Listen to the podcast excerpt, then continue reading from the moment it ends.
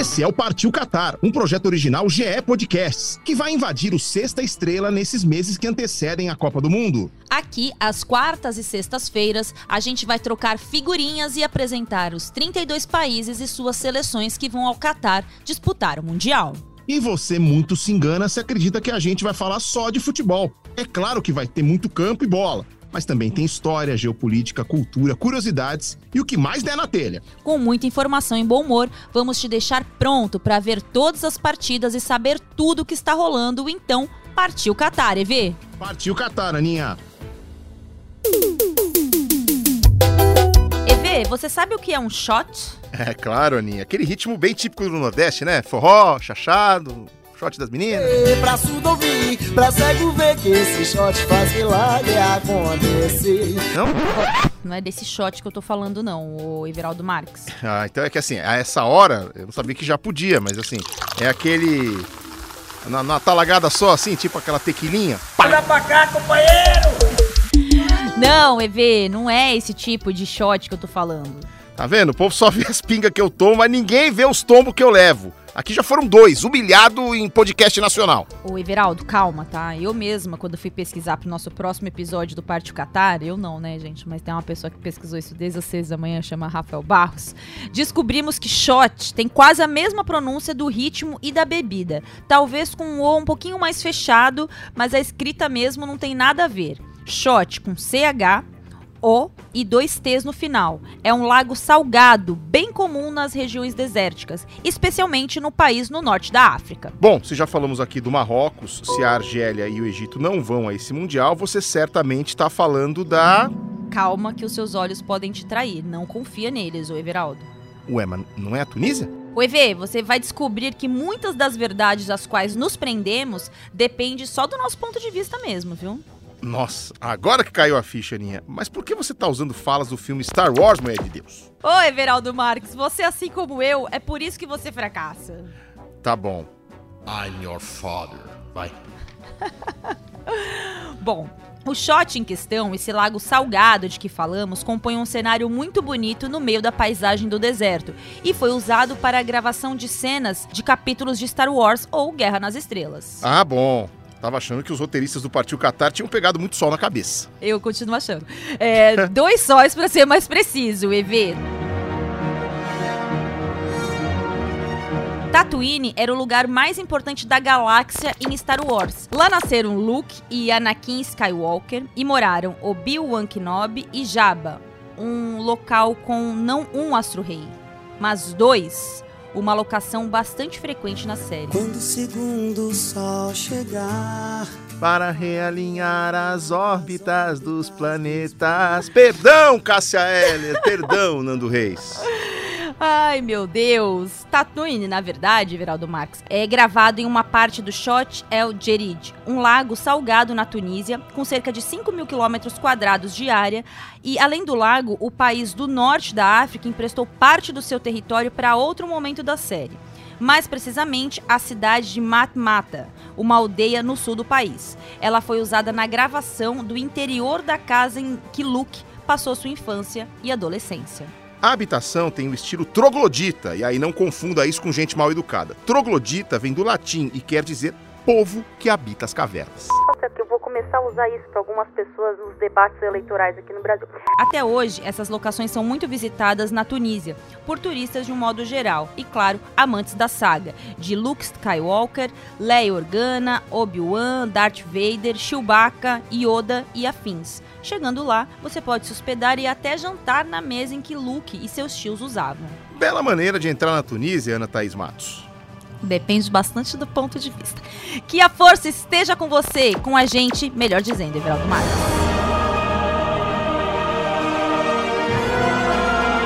E partiu. Catar,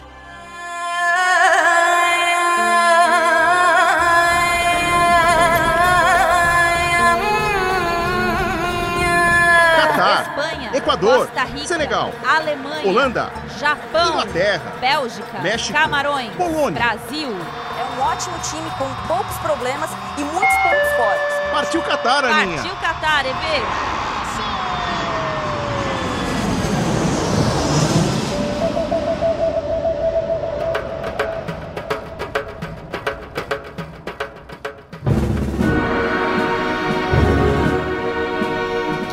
Nas estrelas, uma nova esperança. Ali que tudo começou, quer dizer, começou em termos de gravação.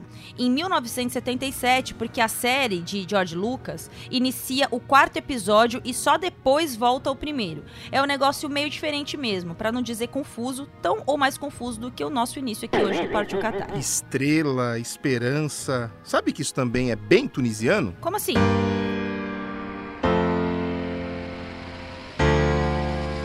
Os dois principais times de futebol do país têm esses nomes: o Esperance e o Etoile du Sahel. Etoile, que em francês significa estrela. É outro tipo de pronúncia, né, pessoal? É diferenciado. O Esperance é o principal deles, tem 30 títulos, inclusive é o atual pentacampeão. Já foi ao Mundial de Clube três vezes, em 2011, 2018 e 2019 também conquistou a Liga dos Campeões da África em 1994, mas não dava direito a uma vaga no Mundial à época. No Mundial de Clubes de 2011, o time da capital Tunis perdeu logo na primeira rodada para o Al Sadd, do Catar, campeão asiático. Aí jogou a disputa de quinto lugar com o Monterrey do México, que tinha vencido a Liga dos Campeões da CONCACAF, e acabou em sexto. Demorariam sete anos para um time tunisiano e para o próprio Esperance voltar ao Mundial.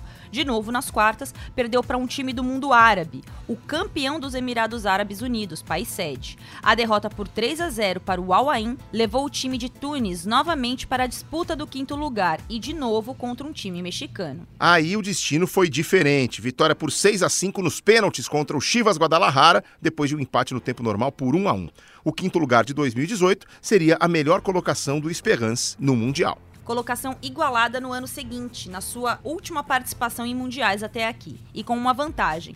Depois de vender muito caro a derrota para o milionário Al Hilal da Arábia Saudita, atropelou o Al Saad numa vingança de 2011. Incríveis 6 a 2, a segunda maior goleada da história dos mundiais de clubes da FIFA. A primeira foi um 6 a 1 do Al Hilal sobre o Al Jazeera na última edição. O outro time da Tunísia que já disputou o Mundial de Clubes é o Etoile du Sahel, dono de nove títulos, terceiro maior vencedor do campeonato, mais único ao lado do Esperance, que já jogou a competição da FIFA em 2007. Etoile do Sahel. Eu aprendi essa com o Everaldo Marques agora. Tem a melhor colocação de um time tunisiano na história dos mundiais. Depois de vencer o Pachuca do México por 1 a 0, vendeu bem caro a eliminação na semifinal para o Boca Juniors de Riquelme e companhia. Sabe o resultado, Everaldo? Sabe porque tá escrito aí no roteiro. Pois é, vamos lá. 1 a 0. Aí veio a disputa do bronze e a derrota nos pênaltis para o Urawa Reds do Japão. Pra quem, Zé? Urawa Reds. Repeat Ah, não, after me. Não, que era a pronúncia antiga, a primeira. Urawa Reds. Uau, uau, uau. Sabe o que reparei dessas campanhas, Everaldo Marques? Lá vem. Nenhum brasileiro enfrentou a Tunísia em mundiais de clubes. A Tunísia, inclusive, que vai ser adversária da seleção brasileira no amistoso pré-Copa do Catar. Mesmo com eles tendo disputado quatro edições e invariavelmente com representantes brasileiros na chave. Na verdade, em duas delas havia brasileiro. Em 2011 o Santos, em 2019 o Flamengo. E sabe o que é ainda mais curioso, Aninha? Não sei. Em Copas do Mundo, também a Tunísia nunca ficou perto de cruzar o Brasil. Nem perto. Ao todo, foram cinco participações em mundiais, sempre caindo na primeira fase e nunca no grupo brasileiro. A Tunísia não teria como participar de mundiais entre 1930 e 1954, porque pertencia à França. E já já nós vamos explicar um pouco melhor essa história eh, do país. Já em 1958, não se candidatou e em 1966 aderiu ao boicote dos africanos que já mencionamos aqui quando falamos sobre o Marrocos. Pois é, Aninha, os países do continente não se conformavam com apenas uma vaga a ser disputada com uma nação asiática para o torneio.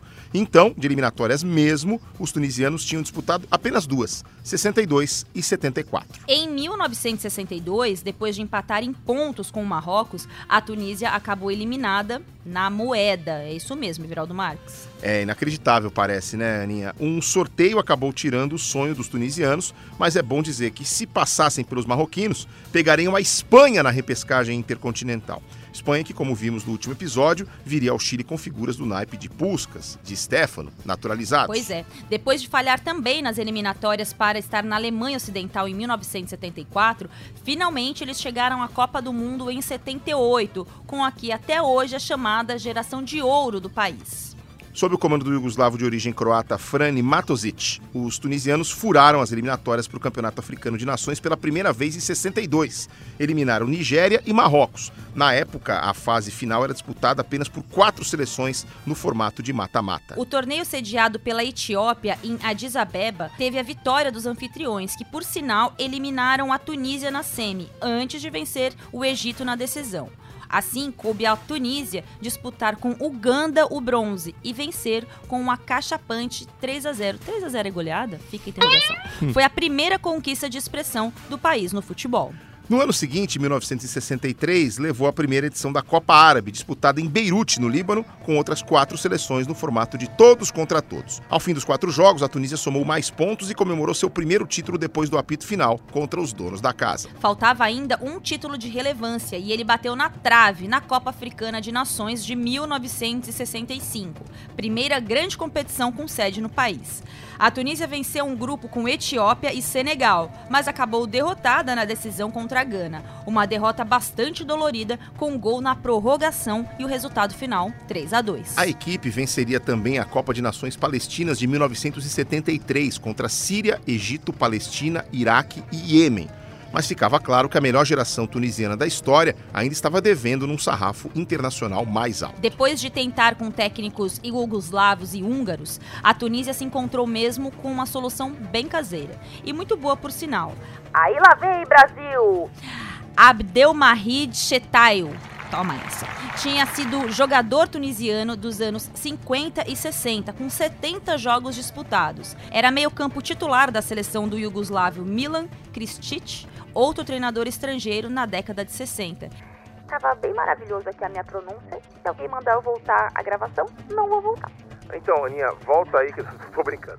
Depois de se graduar na Alemanha, na famosa escola de treinadores de Colônia, e ser assistido por Hennis Weisweiler, Weisweiler, técnico do Borussia Mönchengladbach, um dos maiores conceituados do futebol germânico.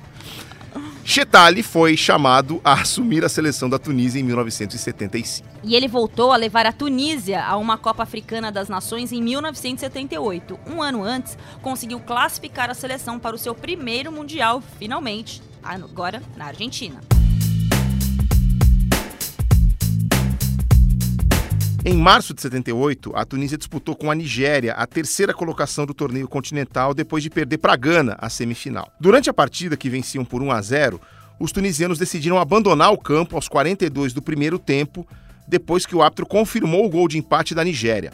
Na visão dos jogadores e da comissão técnica, o gol tinha sido irregular. Ah, por isso que eles não participam, gente, tô brincando. Muito irritado, o técnico Chetali reclamou de forma assintosa com a arbitragem, foi expulso e suspenso, assim como a seleção tunisiana da Copa Africana seguinte. Para sorte dele, a suspensão não incluiu o Mundial, porque a Tunísia já estava classificada para sua primeira Copa desde 1977. Aquelas eliminatórias foram uma das mais difíceis já disputadas pela Tunísia, com mata-mata nas três primeiras fases, incluindo Marrocos e Argélia, dois dos grandes rivais tunisianos do norte da África. Depois Guiné, e então um triangular final em partidas de ida e volta contra Nigéria e Egito. Dois jogos foram decisivos para a classificação dos tunisianos. Primeiro, uma vitória fora de casa sobre a Nigéria na segunda rodada. Depois, a última partida daquelas eliminatórias, que só classificavam um vencedor para jogar na Argentina. Ao perder no Cairo por Egito por 3 a 2, a Tunísia passou a precisar de uma vitória no último jogo diante do mesmo adversário para ir à Copa. E não foi uma vitória qualquer, foi uma goleada monumental. Será? 4 a 1 sobre os faraós e vaga no primeiro mundial da história deles. 11 de dezembro de 1977 é definitivamente um dia histórico para os tunisianos.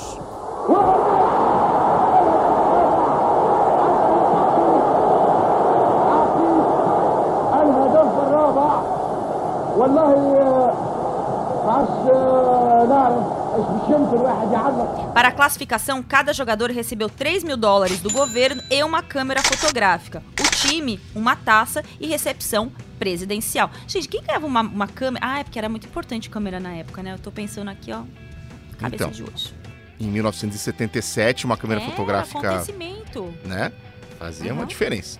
Resumindo, os três maiores adversários do norte da África tinham ficado no bolso das águias do Cartago. Como é? É, Águias do Cartago, Aninha. Vale explicar esse apelido até para entender melhor a história da Tunísia. E depois a gente viaja pela participação do país nos cinco mundiais que a seleção disputou até hoje.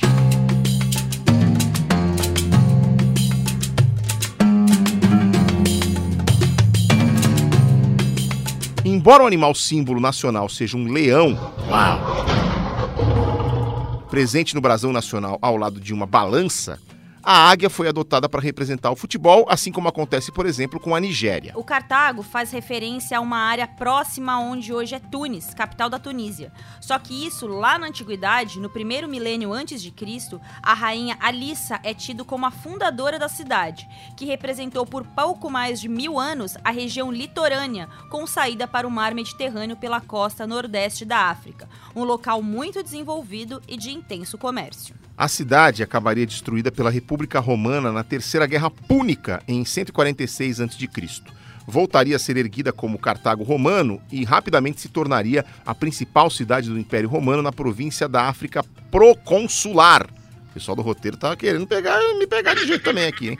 Região oficializada pelo imperador Augusto em 27 a.C., mais ou menos a mesma porção de terra correspondente ao antigo Cartago. Com uma população de meio milhão de habitantes, virou a capital da África romana cristã. Depois foi invadida pelos vândalos, expulsos por Belisário do século VI. Até 697, a cidade foi parte do Império Bizantino.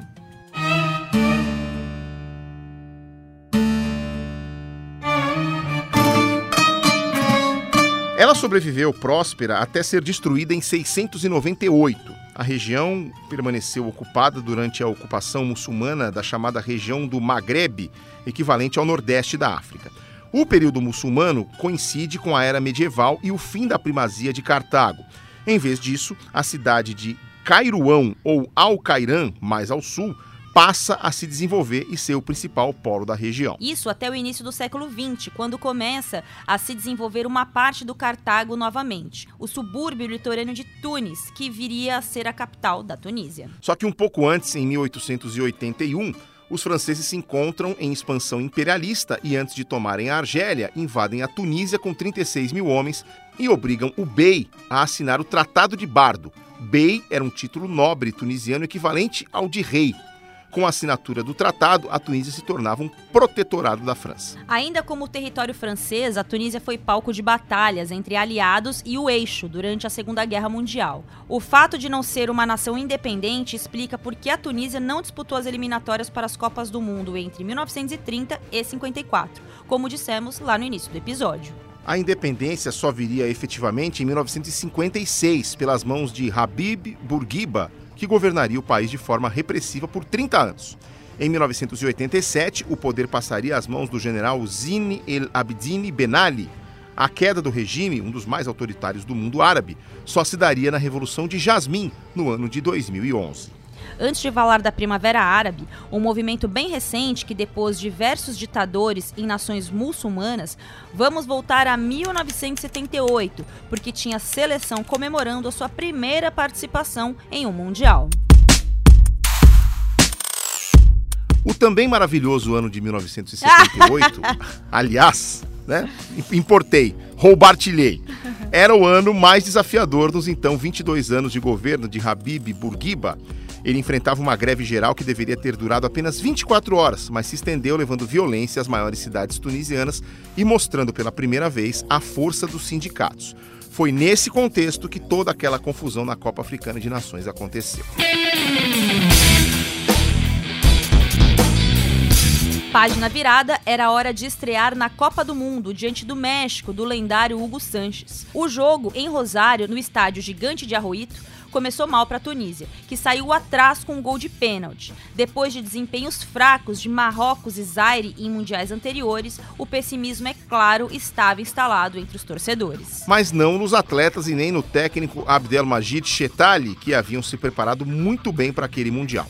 Os conceitos aprendidos na Alemanha, como linha de impedimento, tornavam a Tunísia um time muito pouco ingênuo, na verdade bastante preparado até para o desafio. E foi assim que no intervalo daquele 2 de junho de 1978, Chetali disse aos seus comandados, abre aspas, estamos tratando os mexicanos com respeito demais. Vamos dividir a bola mais dura e impor nossa autoconfiança, fecha aspas. E também ordenou que os dois laterais subissem ao mesmo tempo, o que não deixava de ser uma revolução tática, principalmente para as seleções africanas. E funcionou. Alicabe empatou, depois Gomide virou a partida e então Dioeb ampliou para o surpreendente 3 a 1.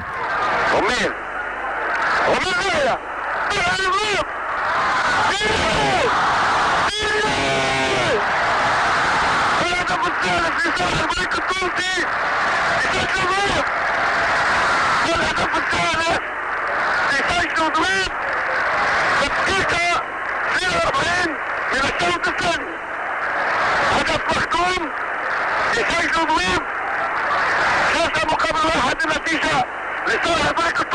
No dia seguinte, o jornal Folha de São Paulo destacava em suas manchetes: Abre aspas. Tunísia vem com tudo e surpreende o mundo. Fecha aspas. E a BBC de Londres fazia uma abordagem, digamos, mais estigmatizada em relação aos africanos.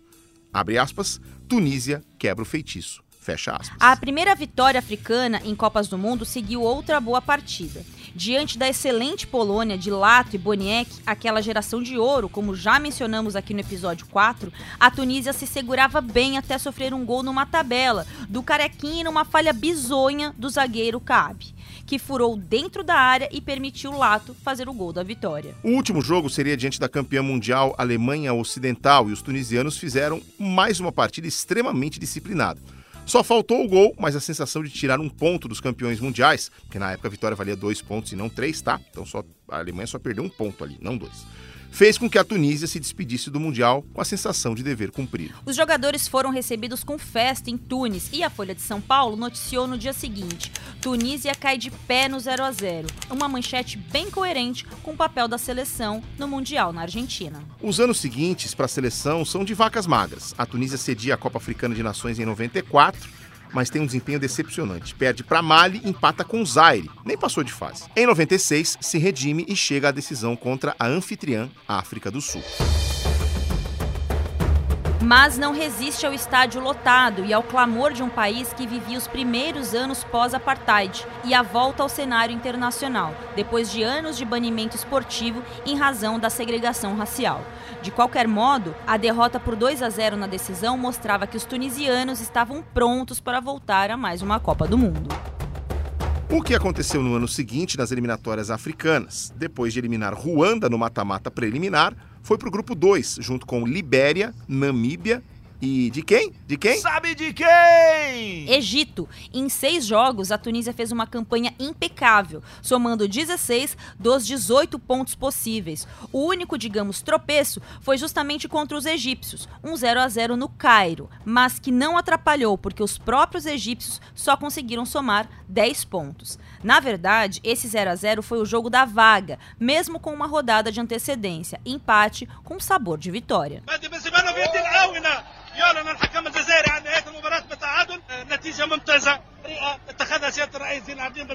Na Copa do Mundo na França, a Tunísia não resistiu a um grupo muito forte que tinha a Inglaterra de David Beckham, a Colômbia de Valderrama e a Romênia de George Hage perdeu por 2 a 0 para os ingleses, 1 a 0 para os colombianos e somou apenas um ponto, um empate por 1 a 1 com os romenos na última rodada, quando as duas seleções jogavam apenas para cumprir tabela. Nos dois mundiais seguintes, a Tunísia também marcou presença. Para 2002, garantiu vaga também de forma bem tranquila nas eliminatórias. Passou invicta com seis vitórias e dois empates, ambos contra a Costa do Marfim, que se atrapalhou com outros adversários do grupo. No Mundial do Japão e da Coreia do Sul, a seleção ficou sediada em território japonês, ao lado dos co-anfitriões no grupo H. Começou perdendo para a Rússia por 2 a 0, reagiu e até foi bem empatando com a boa seleção belga, que daria um trabalho danado para o Brasil nas oitavas de final, 1 a 1, mas perdeu força e voltou a ser derrotada por 2 a 0 diante do Japão. Outra vez fechou o Mundial na lanterna com apenas um ponto conquistado. As eliminatórias para a Copa de 2006 foram bem mais trabalhosas para a Tunísia. Caiu num grupo de Marrocos e disputou ponto a ponto a vaga para ir à Alemanha. E ela só veio na última rodada, um dramático 2 a 2 em Tunis, quando as águias jogavam pelo empate. Logo aos três minutos levaram o primeiro gol conseguiram a virada, mas cederam o empate aos 42 minutos. E aí você imagina o sufoco que foi aquele fim de jogo, né? Mas no fim, deu tudo certo.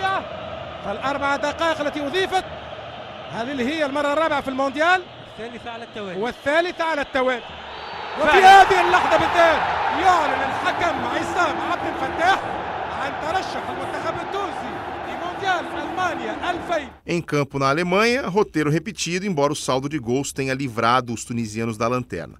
Outro 2 a 2 na estreia contra a Arábia Saudita e depois derrotas para a Espanha por 3 a 1 e Ucrânia por 1 a 0. Outra eliminação com apenas um ponto conquistado. Vale dizer que essa vaga para o Mundial da Alemanha em 2006 teve uma participação importante brasileira. O maranhense naturalizado Cleiton marcou o gol no jogo decisivo contra Marrocos. يعني بيحاول ان هو يكسر اعصاب كلايتون هل كلايتون من لعيبه اصحاب الخلق الرياضي الجميل وصاحب الهدوء الاعصاب ركله جزاء تونسيه اوبا يا سلام يا سلام كلايتون حاططها في السبعات اللي توصل للثمانيات يا سلام يا سلام يا سلام Revelado pelo Moto Clube no início dos anos 90, José Cleiton se transferiu para o futebol tunisiano em meados da década. Foi artilheiro pelo Etoile do Sahel entre 1995 e 1998 e pelo Esperance entre 2001 e 2005. Também jogou no futebol francês. Cleiton se naturalizou tunisiano e foi o primeiro brasileiro a defender as águias de Cartago num Mundial. Em dois, aliás, 1998 e 2002. Em 1998, enfrentou Inglaterra e Colômbia. Já em 2002, estava em campo na derrota para o Japão. Em 2004, passou o bastão a outro brasileiro, também maranhense. Na verdade, chegou a atuar com ele, mas nunca em Copas do Mundo. Francileu dos Santos. Francileudo teve papel fundamental na maior conquista do futebol tunisiano. Depois do vice da Copa Africana de Nações em 96, a Tunísia esperaria oito anos para voltar a uma boa campanha no torneio continental. Então, em 2004, o país voltou a receber o torneio e a expectativa por um bom desempenho era grande. Francileudo contribuiu muito para uma boa primeira fase da Tunísia. Marcou nas duas vitórias nas primeiras partidas contra Ruanda e República Democrática do Congo. Passou em branco nas três partidas seguintes: empate com Guiné ainda na primeira fase, vitória sobre o Senegal nas quartas e empate com a Nigéria na semi aí converteu uma das penalidades que classificaram as águias do Cartago para a decisão. Finalíssima em casa, mas contra um Marrocos muito inspirado, que vinha de uma goleada por 4 a 0 sobre Mali na semifinal e também invicto, havia perdido apenas dois pontos na primeira fase. Era a hora de Francileudo entrar em ação novamente. Logo aos cinco minutos, ele abriu o placar para a Tunísia. Controlado do Maratânia, Curalha, o Bittenberg não controlou! Gol, gol, gol, gol, gol, gol, سانتوس دو سانتوس بيسجل في الدقيقة الرابعة هدف قاتل هدف رائع دو سانتوس كورة حلوة كورة حلوة عامل ارتقاء من أعلى نقطة E depois do empate marroquino aos 38, viu seu companheiro Jasri marcar o gol do título aos 7 da etapa سانتوس final. يلعبها فعلا دو سانتوس لكن يلعبها له دو سانتوس ثاني حلوة هتاخدها تكمل ويلعب كرة عرضية مباشرة خطرة جول خطرة جول جول جول جول جول جول متابعة متابعة حلوة هو ده هو زياد الجزيري جملة تكتيكية من اثنين لعيبة كلايتون ودو سانتوس اتعمل اللونج باس ونقل نفسه بعد ما لعب الكرة راح لها لمسها له وفي الصورة شايفين طبعا Parafraseando a BBC, em 1978, agora sim o feitiço estava quebrado, e com quatro gols no torneio para Francileudo, um dos artilheiros da competição. Em 41 jogos pela Tunísia, o brasileiro marcou 22 gols. Revelado pelo Sampaio Correia, natural de Zé Doca, o maranhense começou a carreira profissional em 1996 no Standard Liège da Bélgica e depois chegou ao Etoile do Sahel em 1998. Por lá, jogou durante dois anos e depois voltou em 2010 para mais três temporadas. Pela seleção, jogou a Copa de 2006 durante alguns minutos na derrota por 1 a 0 para a Ucrânia, pela última rodada, mas esteve em campo por mais vezes um ano antes, na única Copa das Confederações que a Tunísia disputou. Para variar, os tunisianos caíram no grupo diferente dos brasileiros, que acabariam vencendo a competição na Alemanha, aquele 4 a 1 inesquecível sobre a Argentina na decisão. Saboreei. Acabou! Acabou! É campeão da Copa das Confederações do futebol brasileiro. Quatro para o Brasil, um para a Argentina. Francileudo esteve em campo nas três partidas da Tunísia pelo Grupo A, ao lado de Alemanha, Argentina e Austrália. Era bem Grupo A mesmo, né? Alemanha, Argentina e Austrália. Pois é, e aí a Tunísia se deu bem na língua do A. Depois de derrotas esperadas para argentinos e alemães, fez os dois gols da vitória da Tunísia sobre a Austrália. Gießen Tunesien machen. Flanke von Nafti und hoppla, was war das denn? 1-0. Dos Santos in der 26. Minute. Gegen Deutschland viele Chancen vergeben heute Abend. Nicht mehr viel Aktion nach vorne, aber plötzlich war Dos Santos frei und er macht mal das 2-0. Also, gegen Australien nutzt er seine Chancen. Der gebürtige Brasilianer, in diesem Fall Hübsch bedient vom Australier. Que história do Francileudo, hein? E chega mais aqui agora e conta pra gente como foi defender a camisa das águias do Cartago numa Copa Africana de Nações, numa Copa das Confederações e um Mundial. Seja muito bem-vindo, Francileudo. Muito legal conhecer a sua história. Ah, o, o futebol tunisiano, eles adoram demais o futebol brasileiro, né? Você já chegando lá dizer que é brasileiro, já você já é amado pelo povo, porque já eles, eles gostam muito do futebol brasileiro.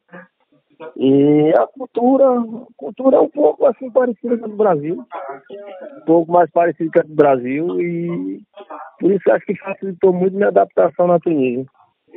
A comida, assim, é outra, é outra religião, é outra religião, mas as pessoas respeitam você, porque eles são muçulmanos, né?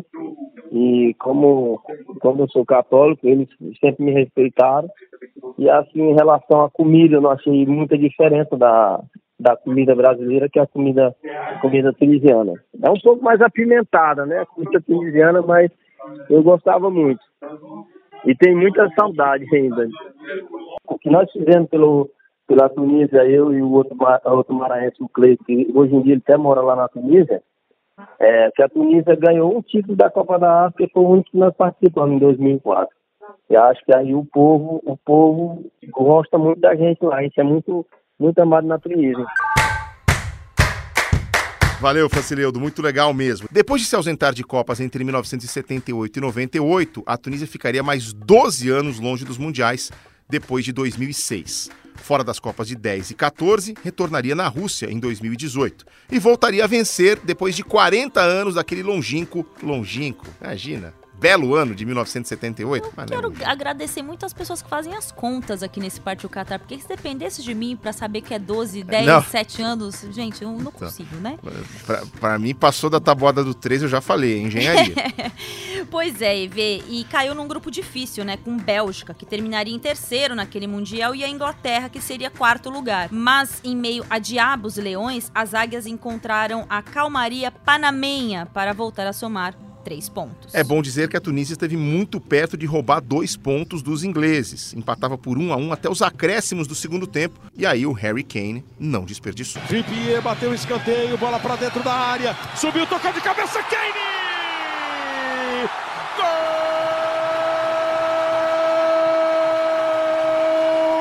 Harry Kane, de novo Harry Kane porque a Inglaterra comemora a primeira vitória com dois gols de Kane. E depois disso sofreu com a geração belga. Veio aí a pior derrota em mundiais e pela primeira vez foi derrotada por mais de dois gols de diferença. 5 a 2 com direito a 2 dele mesmo, que também acabou com a nossa vida, Lukaku. Olha aí o Munier, o Lukaku passou, o Munier tocou para ele, ficou na cara do gol! Agora é artilheiro! Gol!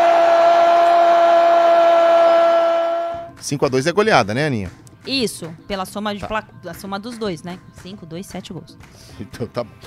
Mas encontrou o que queria, um adversário fraco e a chance de vencer novamente. Contra o Panamá, na última rodada, já sem valer nada, a Tunísia virou um jogo que começou perdendo com um gol contra. Ben Youssef e Kaziri marcaram e deram a vitória às águias. Olha a Tunísia chegando, Haddad na área, Kazri! Gol!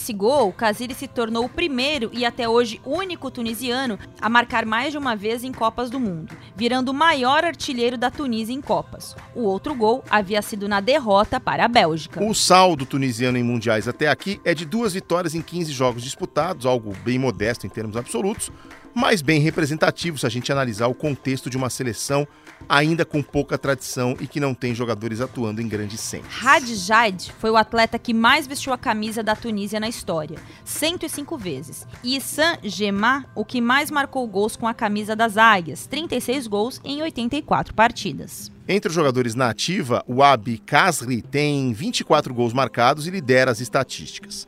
Em Copas do Mundo, ninguém jogou tantas partidas como Boazizi e Godbunny, que estiveram nos Mundiais de 98, 2002 e 2006, Cada um fez oito jogos. E agora, no caminho para a Copa de 2022, a Tunísia acabou em primeiro entre as quatro seleções do grupo B, com 13 pontos, superando Guiné Equatorial com 11, Zâmbia com 7 e Mauritânia com 2. Aí no mata-mata decisivo, caiu contra Mali, venceu fora com gol contra e segurou um 0 a 0 para ir ao seu sexto mundial. Caiu no grupo D da Copa do Mundo, ao lado de França, Dinamarca e Austrália. Alexandre Losetti, como vai a Tunísia para terras catares? Que rolem os dados.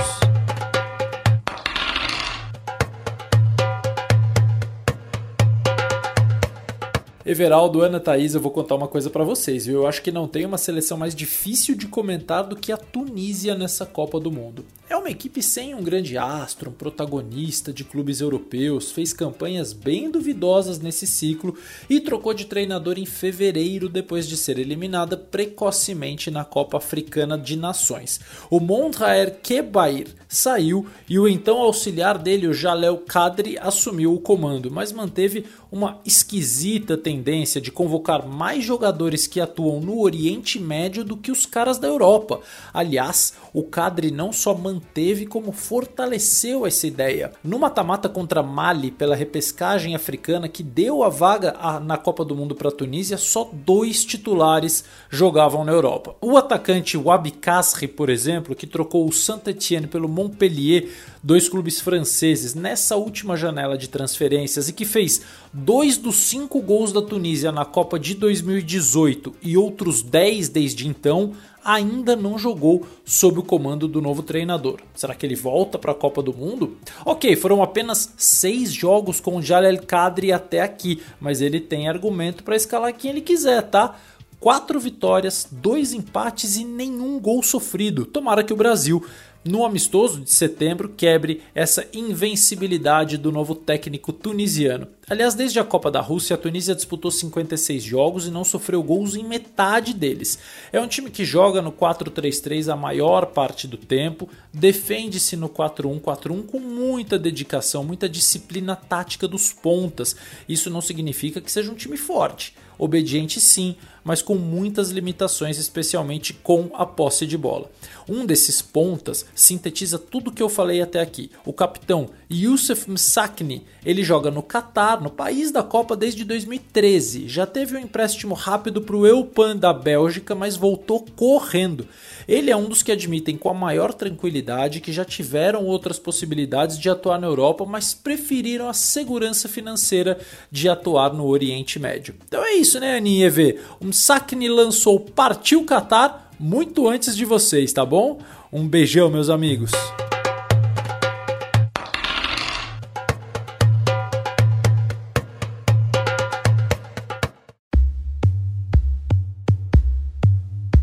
Aninha, vou torcer por uma vitória de Tunísia na Copa do Mundo. Vai ser contra a Austrália, tá? Um jogo não vai ser muito bonito, mas a Tunísia vai vencer. A Austrália essa. costuma fazer golaços em Copa, hein? É, eu vou desejar força para a Tunísia, porque a minha favorita tá nesse grupo, né? A França não é a Dinamarca. É. Sempre lembrando, né? Se depender de mim e da Ana Thaís Matos, a final da Copa vai ser Dinamarca e Senegal. Em setembro, se Vênus me ajudar, virá alguém. Eu sou de virgem e só de imaginar me dá vertigem. Minha pedra ametista. Gente, juro, né? eu, eu, tenho uma. A gente tem. Nós estamos expostos em rede nacional, Everaldo Marques. A gente tem que torcer muito por essas seleções. Mano, mas se rolar a final de Dinamarca e Senegal, a gente faz desfile Não, em carro aberto. Eu vou ganhar, eu vou ganhar um aumento triplo. Eu vou ganhar muito, vou ser feliz. Sensacional. A gente comentou que a Tunísia viveu os anos de ditadura e repressão até 2011, quando caiu o general Zine El Abidine Ben Ali. Voltando a falar um pouquinho sobre geopolítica, a Primavera Árabe, que nós já mencionamos aqui no comecinho do Pátio Qatar sobre a Tunísia, foi um movimento geral de nações muçulmanas oprimidas por regimes autoritários no início da última década, na virada de 2010. Ela atingiu países como Líbia, Egito, Sudão, Argélia, Omã, Jordânia, Iêmen, Iraque e Bahrein entre outros. A Tunísia teve um papel fundamental no processo porque foi o primeiro país a se insurgir contra um governo ditatorial. E sabe que o motivo foi algo bastante peculiar. Mohamed Bouazizi, de 26 anos, era um vendedor ambulante de frutas e verduras na cidade de Sid Bouzid. Ele teve sua banca removida por autoridades tunisianas. Elas alegavam que Bouazizi não tinha autorização para vender. Revoltado por ter de pagar propinas aos fiscais, ele foi até a sede do governo e ateou fogo no próprio corpo. Nossa, infelizmente ele não resistiu aos ferimentos. A repercussão do ato de Mohamed desencadeou o que foi chamado de Revolução de Jasmim. Protestos em toda a Tunísia pediram a renúncia de Ben Ali, que, acuado, renunciou e fugiu para a Arábia Saudita. Os levantes da Tunísia inspiraram outros países árabes na África e no Oriente Médio e acabaram por provocar a chamada Primavera Árabe, uma queda em massa de ditadores muçulmanos em diversos países. Em 12 de dezembro de 2011, o ex-ativista dos direitos humanos Monsef Marzouki foi eleito presidente do país. Um grupo de trabalho foi então formado por quatro organizações para buscar a paz na nação. Ele ficou conhecido como Quarteto para o Diálogo Nacional da Tunísia. Os grupos eram União Geral Tunisina do Trabalho, União Tunisina da Indústria, Comércio e Artesanato, Liga Tunisina para a Defesa dos Direitos do Homem, oxe, e Ordem Nacional dos Advogados da Tunísia. Em outubro de 2015, o quarteto foi premiado com o Nobel da Paz pela sua decisiva contribuição para a construção de uma democracia pluralista na Tunísia após a Revolução de Jasmim de 2011. Então, o Everaldo Marques, é hora deles, os acréscimos do Partiu Qatar. Bora lá pros acréscimos! Bom, Everaldo, hoje eu quero falar sobre os quatro maiores atletas tunisianos de todos os tempos e nenhum deles do futebol. Opa, e quem seriam eles, Aninha?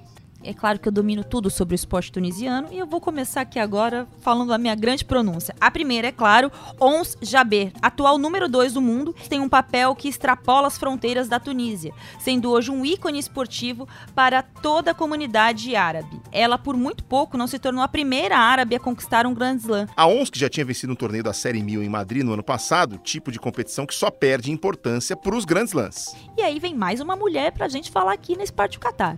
Outra grande atleta tunisiana é a Habiba Grib, única medalhista olímpica até hoje nascida no país. Ela foi prata nos 3 mil metros com obstáculos em Londres em 2012. Entre os homens, dá para destacar dois ícones olímpicos: o nadador Oussama Meluli, que foi ouro nos 1.500 metros em Pequim 2008, e na maratona aquática de 10 quilômetros em Londres 2012. Meloli, que também conquistou a medalha de bronze nos 1.500 metros em Londres em 2012. E, finalmente, vale destacar o Mohamed Gamoudi no atletismo, prata nos 10 mil metros em Tóquio 64, ouro nos 5 mil metros no México 68, bronze nos 10 mil também em 68 e prata nos 5 mil em Munique 72. Ao total, são 10 medalhas para a Tunísia em todos os Jogos Olímpicos, sendo 3 de ouro, 3 de prata, 4 de bronze, sendo duas delas também no boxe. E agora é hora de convocar Carlos Eduardo dos Santos Galvão Bueno. Vamos pro sorteio, Galvão! Bora lá pro sorteio! Atenção! Vamos lá, mais uma seleção da Europa. It's coming home. Será que finalmente? Seleção da Inglaterra, joga como nunca, perde como sempre. Bateu na trave na Euro. Será que na Copa do Mundo eles chegam longe? Vai ser o nosso próximo episódio aqui no Partiu Qatar.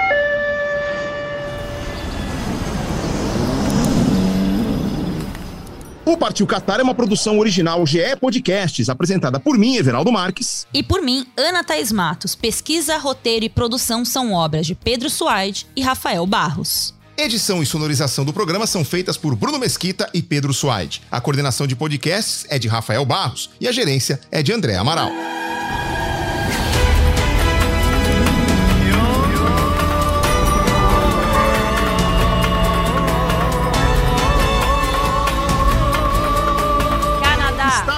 Marrocos, País de Gales, Croácia, Argentina, Sérvia, Arábia Saudita, Suíça, Irã, Portugal, Austrália, Gana, Dinamarca, Uruguai, Tunísia, Coreia do Sul, França.